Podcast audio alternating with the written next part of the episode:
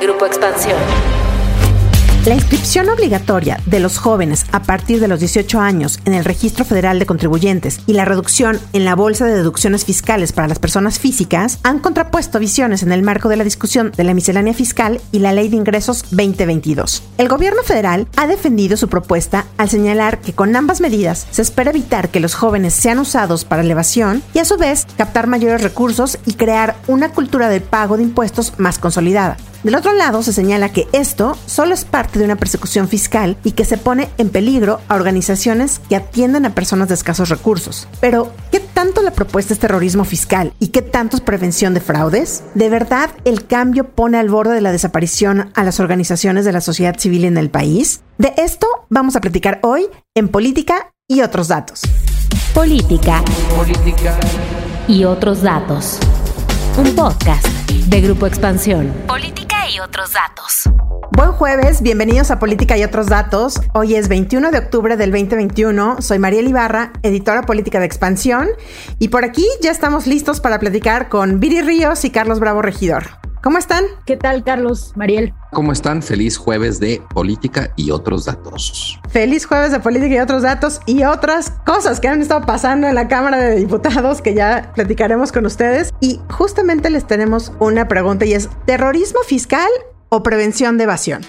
Justamente estas son las dos posturas que hay en torno a la propuesta de miscelánea fiscal para el próximo año que se discute en el Congreso de la Unión. La propuesta de gobierno que incluye la obligación a los jóvenes mayores de 18 años a inscribirse en el Registro Federal de Contribuyentes aunque no desempeñen ninguna actividad económica, ha causado peleas, y de verdad cuando digo peleas, ya es literal, y reclamos entre los diputados de Morena y la oposición. Por un lado, la bancada de la llamada Cuarta Transformación señala que esto servirá para evitar que haya evasión fiscal o fraudes, porque los jóvenes pueden ser utilizados, por ejemplo, para empresas fantasma. Mientras que del lado de la oposición, lo que se dice es que se está emprendiendo una persecución fiscal en contra de los jóvenes incluso antes de que inicien su vida laboral. Viri, platícanos, ¿tú cómo ves esto? ¿De verdad esto a los jóvenes puede ayudar, uno, a que se mejore la recaudación? Y dos, ¿de dónde sacan o hay datos de que son los jóvenes los que pueden estar metidos en fraudes? Bueno, hay tres grandes argumentos en contra de que se obligue a los jóvenes a tener un RFC. Y en lo personal yo creo que ninguno de los tres se sostiene ni en los datos ni en lo que queremos para este país. El primero es el argumento que ya decías, Mariel, de la persecución fiscal, en donde se dice que, bueno, es parte de este terrorismo fiscal, a lo cual creo entender que se refieren con que se le cobren impuestos a los jóvenes. Pero los jóvenes tienen esta obligación de pagar impuestos. Entonces, no le puedes llamar terrorismo fiscal a algo que es una obligación como ciudadano. De la misma manera que a los 18 años adquieres la oportunidad de votar, pues adquieres también la responsabilidad de pagar tus impuestos. Al contrario, es una medida que va a hacer una cultura fiscal más justa. El segundo argumento es que en realidad van a terminar pagando impuestos por lo que les depositen sus papás. Pero ese argumento es un poco malintencionado y de hecho es un poco ignorante porque ya en el Código Fiscal mexicano las transferencias que se dan de padres a hijos y de hijos a padres están exentas del pago de impuestos. Entonces, eso no va a cambiar. El tercer argumento es que hay un miedo a que el gobierno utilice mal los datos del RFC de los jóvenes.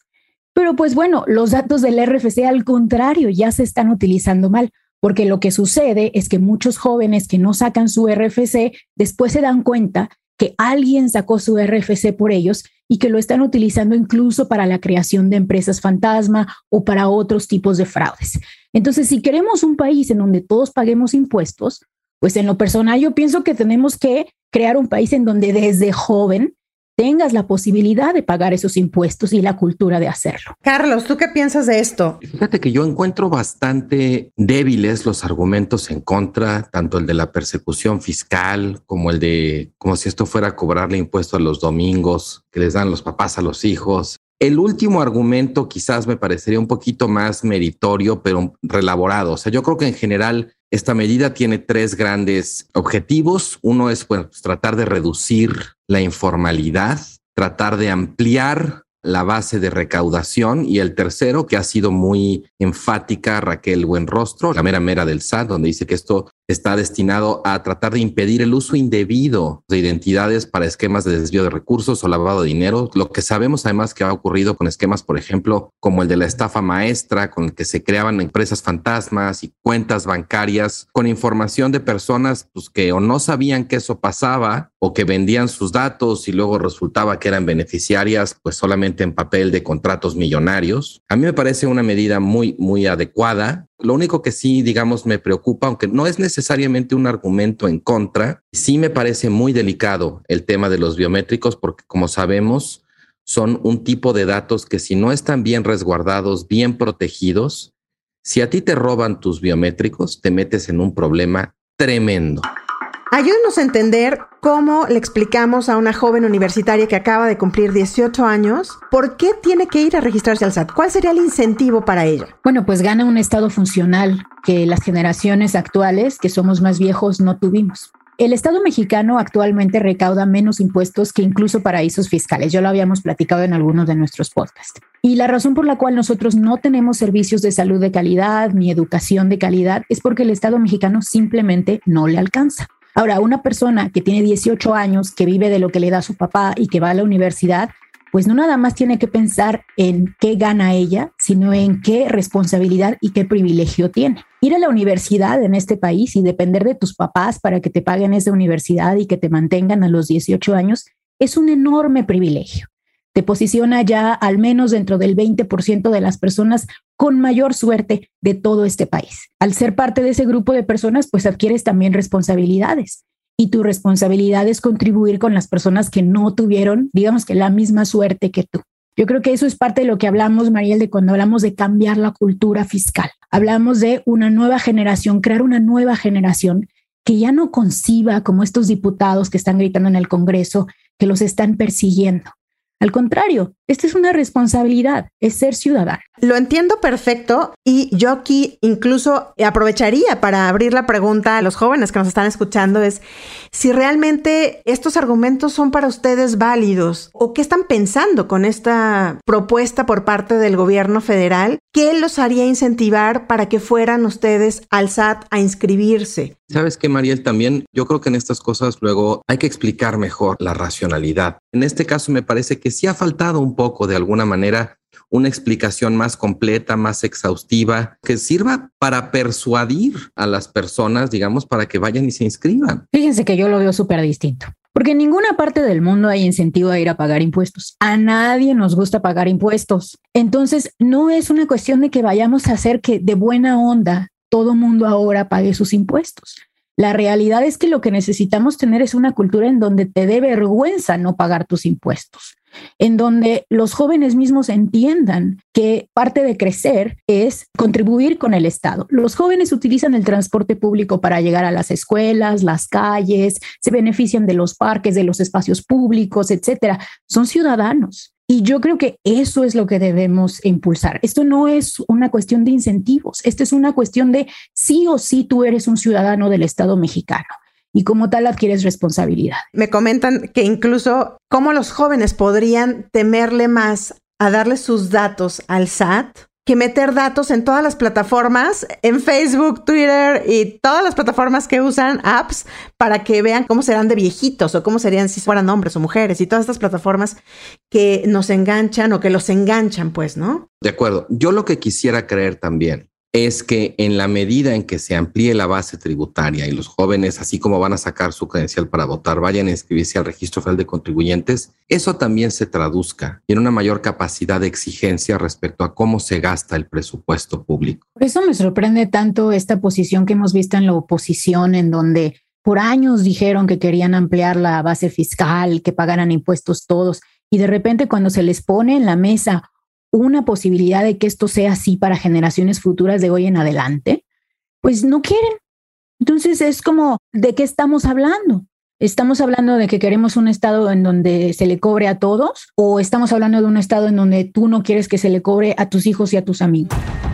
Y otro de los temas que generó gran debate e incluso manotazos en la Cámara de Diputados en algún momento de la madrugada fue justamente la propuesta para reducir la deducción que pudieran hacer empresas a organismos de la sociedad civil. Que dicho sea de paso, muchas de ellas han hecho muchísimo por este país, incluso más, o se han abocado a hacer muchas cosas que de pronto el gobierno descuida y esas organizaciones de pronto llegan a suplir ciertas actividades que tendría que estar haciendo el gobierno.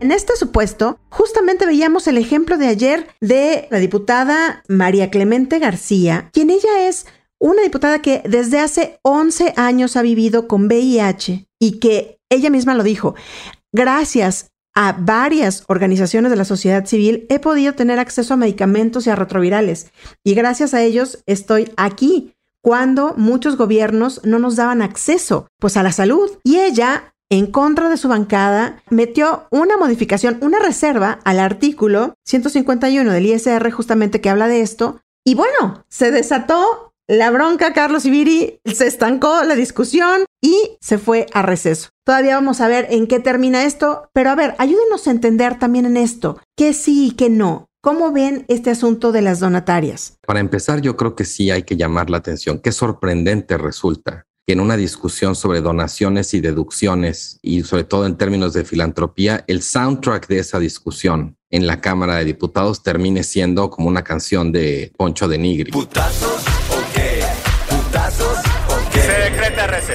Dicho lo anterior, expliquemos de qué va la propuesta. O sea, actualmente las personas pueden deducir básicamente tres tipos de gastos. Sus gastos personales en temas de salud, seguros, hipoteca, transporte, gastos funerarios, ¿no? Lo que dice la ley es que las personas pueden deducir hasta el 15% de su ingreso por ese tipo de gastos. Luego existe otro tipo de deducción que son las que puedes hacer por tus aportaciones extraordinarias a tu fondo de retiro, a tu afore. De eso se puede deducir hasta el 10% de tu ingreso anual.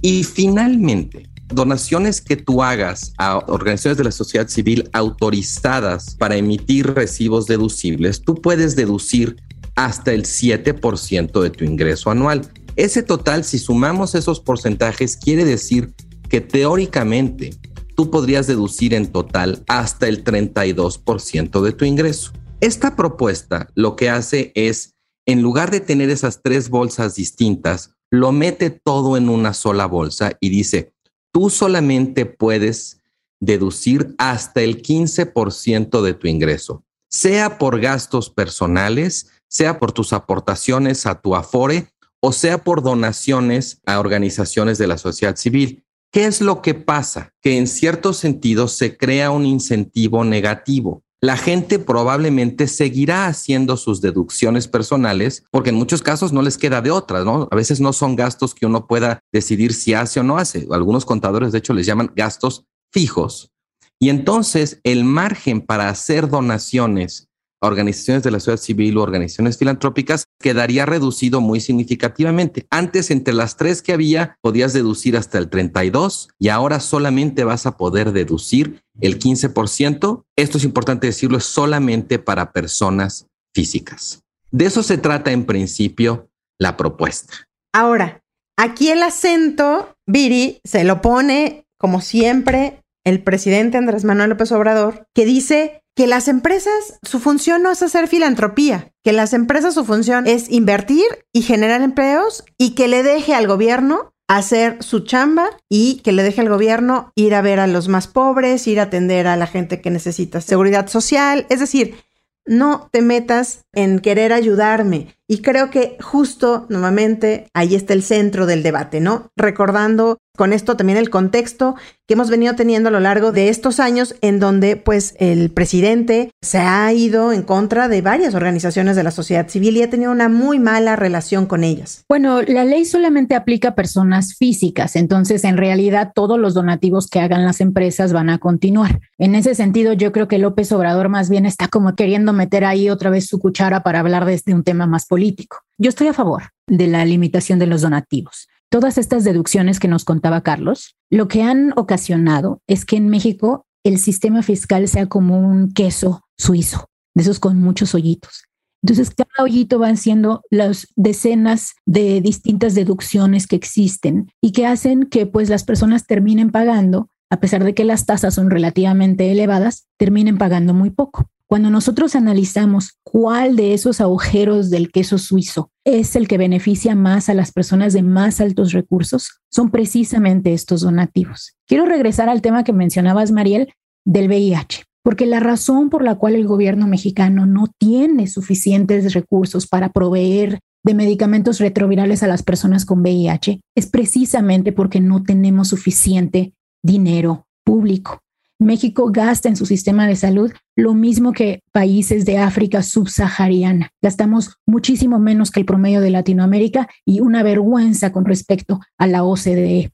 Entonces, es un problema de huevo y gallina.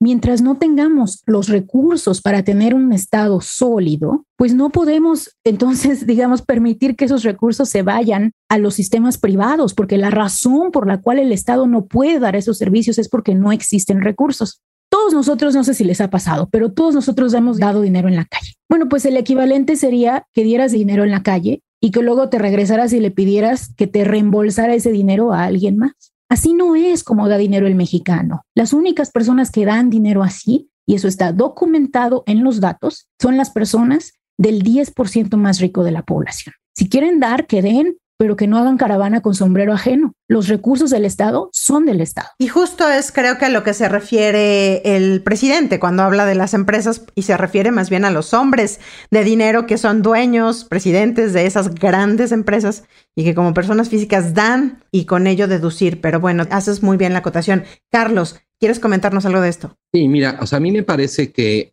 hay que tener cuidado de enfocar la discusión sobre esto solamente en quienes donan y en esta cuestión como de que dejen de hacer caravana con sombrero ajeno y que deduzcan y ese dinero deje de entrar al Estado.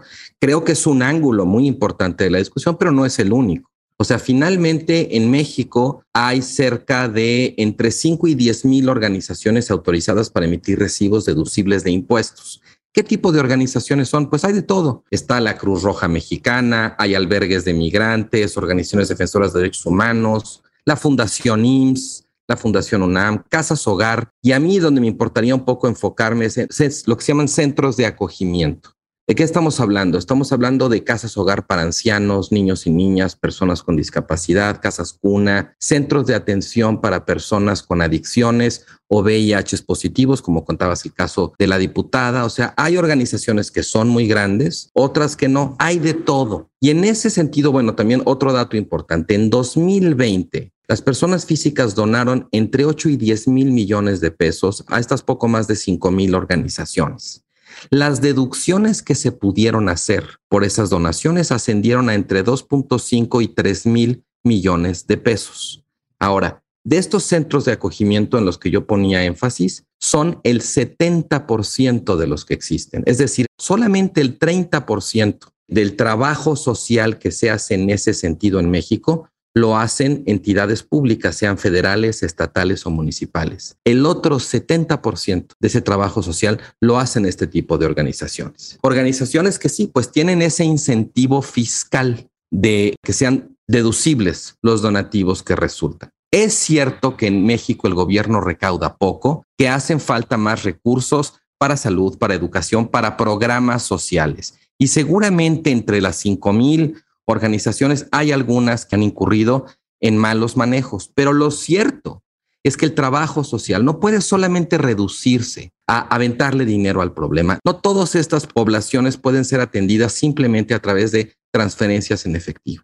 Y más allá de las personas que deducen, creo que hay que poner también atención en las afectaciones que esto generaría respecto a las poblaciones que son beneficiarias del trabajo que hacen las organizaciones sociales. Hay la pregunta respecto a si está bien o mal que los ricos puedan deducir de esas donaciones, pero también hay la pregunta empírica, más allá de si está bien o mal, cómo se gasta ese dinero las organizaciones, qué impacto social tienen y sobre todo, cuál sería si no existiera la alternativa. Me pregunto realmente si el Estado mexicano va a utilizar esos recursos para suplir el trabajo que hacen esas organizaciones o va a dejar a esas poblaciones, digamos, a la deriva, en la intemperie.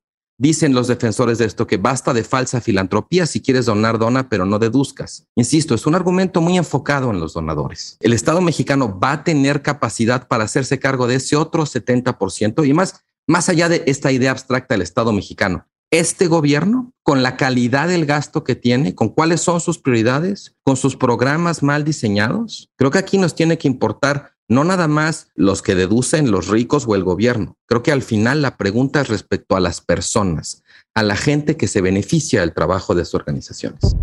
Y en este sentido, y algo a lo mejor más global que hemos dejado, pero que también es importante, es Viri, este nuevo régimen simplificado de confianza, este nuevo sistema con el que el gobierno quiere tener más impuestos, ampliar la base, digamos, de contribuyentes, aunque paguen menos impuestos. A ver, platícanos de esto, ya casi de salida, pero creo que es algo importante porque engloba también todo lo que estamos platicando ahora. Yo estoy de acuerdo que el gobierno mexicano no es el mejor gobierno, pero nunca va a serlo si continuamos quitándole recursos para permitir que los millonarios hagan caravana con sombrero ajeno.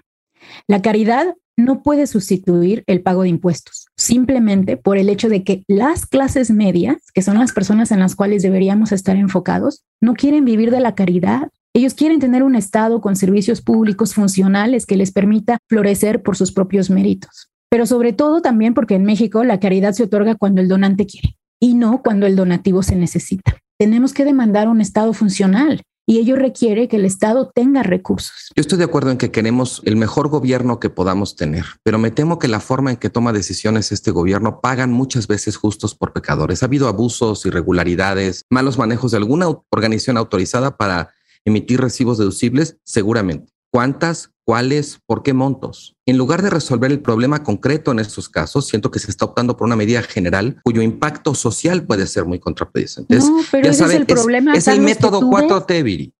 parece que tienes una infección en la uña que, ni siquiera está bien diagnosticada pues ya te vamos a amputar la mano. Carlos, pero ¿de dónde sacaste eso? Aquí el problema que se está tratando de resolver es el hecho de que el fisco no tiene suficiente dinero y que el gasto fiscal más importante y más regresivo de este país son los donativos. O sea, esto no es un tema de corrupción. Y el problema que vas a generar con toda la gente que dejas desatendida, porque las organizaciones de la sociedad civil, muchas viven exactamente de esto. ¿Quién se está ocupando de ese problema? O sea, entiendo que nos importa el problema de las finanzas del gobierno, pero también creo que a todos nos importa la atención a las poblaciones vulnerables que el Estado no provee. Ese argumento que estás diciendo me parece que es más bien una excusa que está poniendo la oposición, porque cuando tú ves la cantidad de montos que se deducen, el promedio es de 30 mil pesos al mes, lo cual quiere decir que para casi todos los mexicanos, para la gran mayoría de ellos, no va a haber una limitante en la cantidad de donaciones que se hacen. Aquí lo que se está buscando es que se limiten las donaciones que son enormes, que hacen los millonarios y que terminan beneficiando a esas personas para que reduzcan su carga fiscal. Ahora, si tú me dices, el gobierno no es perfecto, no, no lo es. Demandemos un gobierno que funcione mejor, pero no un país que viva de la caridad de los ricos. Hemos estado viendo aquí dos visiones justamente, dos posturas en el debate que genera pues un problema real y esto que estamos viendo ahorita en la Cámara de Diputados, estamos discutiendo, pero aquí creo que lo importante es cómo convivimos estas dos visiones. Una, que el 70% de estas organizaciones que nos comentaba Carlos pues son las que ayudan, son las que acogen a la gente, son las que están haciendo parte del trabajo que de pronto el gobierno no alcanza a hacer, pero a la vez, ¿cómo frenamos que los grandes millonarios de este país se escudan en las donaciones para no pagar los impuestos que deben hacer. Y creo que justamente ahí está el punto. ¿Cómo conciliar estas dos visiones? Esperamos que lo podamos platicar en siguientes episodios y también que esto, por Dios, pueda darse en la Cámara de Diputados y en la Cámara de Senadores en donde tienen que resolver el asunto. Como siempre, a ustedes muchísimas gracias por acompañarnos y llegar al final de este episodio. Nos escuchamos el próximo jueves, ya saben, a partir de las 6 de la mañana en la plataforma de su preferencia y déjenos sus comentarios y críticas sobre el tema que tratamos en arroba expansión política, arroba arroba Bajo Ríos y arroba Mariel. Cuídense mucho, nos escuchamos el próximo episodio. Bye bye. Política y otros datos. Un podcast de Grupo Expansión. ¿Eres aficionado de la Fórmula 1? Entonces Fórmula Latina es para ti. En este podcast disfrutamos y vivimos con pasión de la máxima categoría. Cada martes tenemos para ti el mejor análisis con los periodistas Juan Posaroli, Diego Mejía, Cristian González Rouco y yo, Giselle Sarur. En Fórmula Latina también hay invitados, pilotos y expilotos ya se han unido a los formuleros. Escucha Fórmula Latina en tu plataforma favorita de podcast y vive con nosotros la pasión de la Fórmula 1. Hello, it is Ryan, and we could all use an extra bright spot in our day, couldn't we? Just to make up for things like sitting in traffic, doing the dishes, counting your steps, you know, all the mundane stuff. That is why I'm such a big fan of Chumba Casino. Chumba Casino has all your favorite social casino style games that you can play for free anytime, anywhere with daily bonuses. That should brighten your day a little. Actually, a lot. So sign up now at chumbacasino.com. That's chumbacasino.com. No purchase necessary. Group. Void were prohibited by law. See terms and conditions. 18 plus.